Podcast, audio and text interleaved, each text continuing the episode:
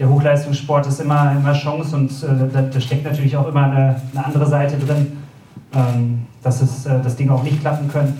Aber, ähm, aber es ist eine große Herausforderung, der stelle ich mich gerne ähm, und ja, hoffe, dass wir da ganz weit zusammen gehen können.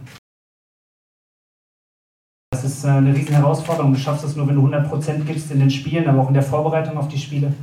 Wenn du, äh, wenn du die Schärfe hast, die, ähm, die Konstanz hast, über 90 Minuten plus X alles zu geben, wenn du die Fitness hast und, und auch die Power, die Kraft in der Mannschaft. Und das musst du Woche für Woche leben. Wir werden nicht, nicht aufsteigen, weil wir heute die ganze Zeit drüber reden, sondern wir sehr, sehr gut arbeiten, ähm, hart trainieren, viel trainieren und trotzdem die Mannschaft im Spiel fit haben.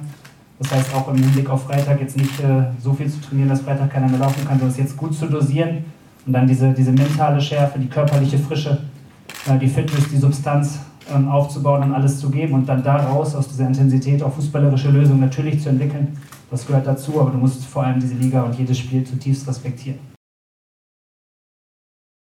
Ähm, wir werden ja, sofort da reinstürzen in, in die Gespräche, ähm, sofort versuchen, eine gemeinsame Ebene zu finden, gemeinsame Themen zu finden.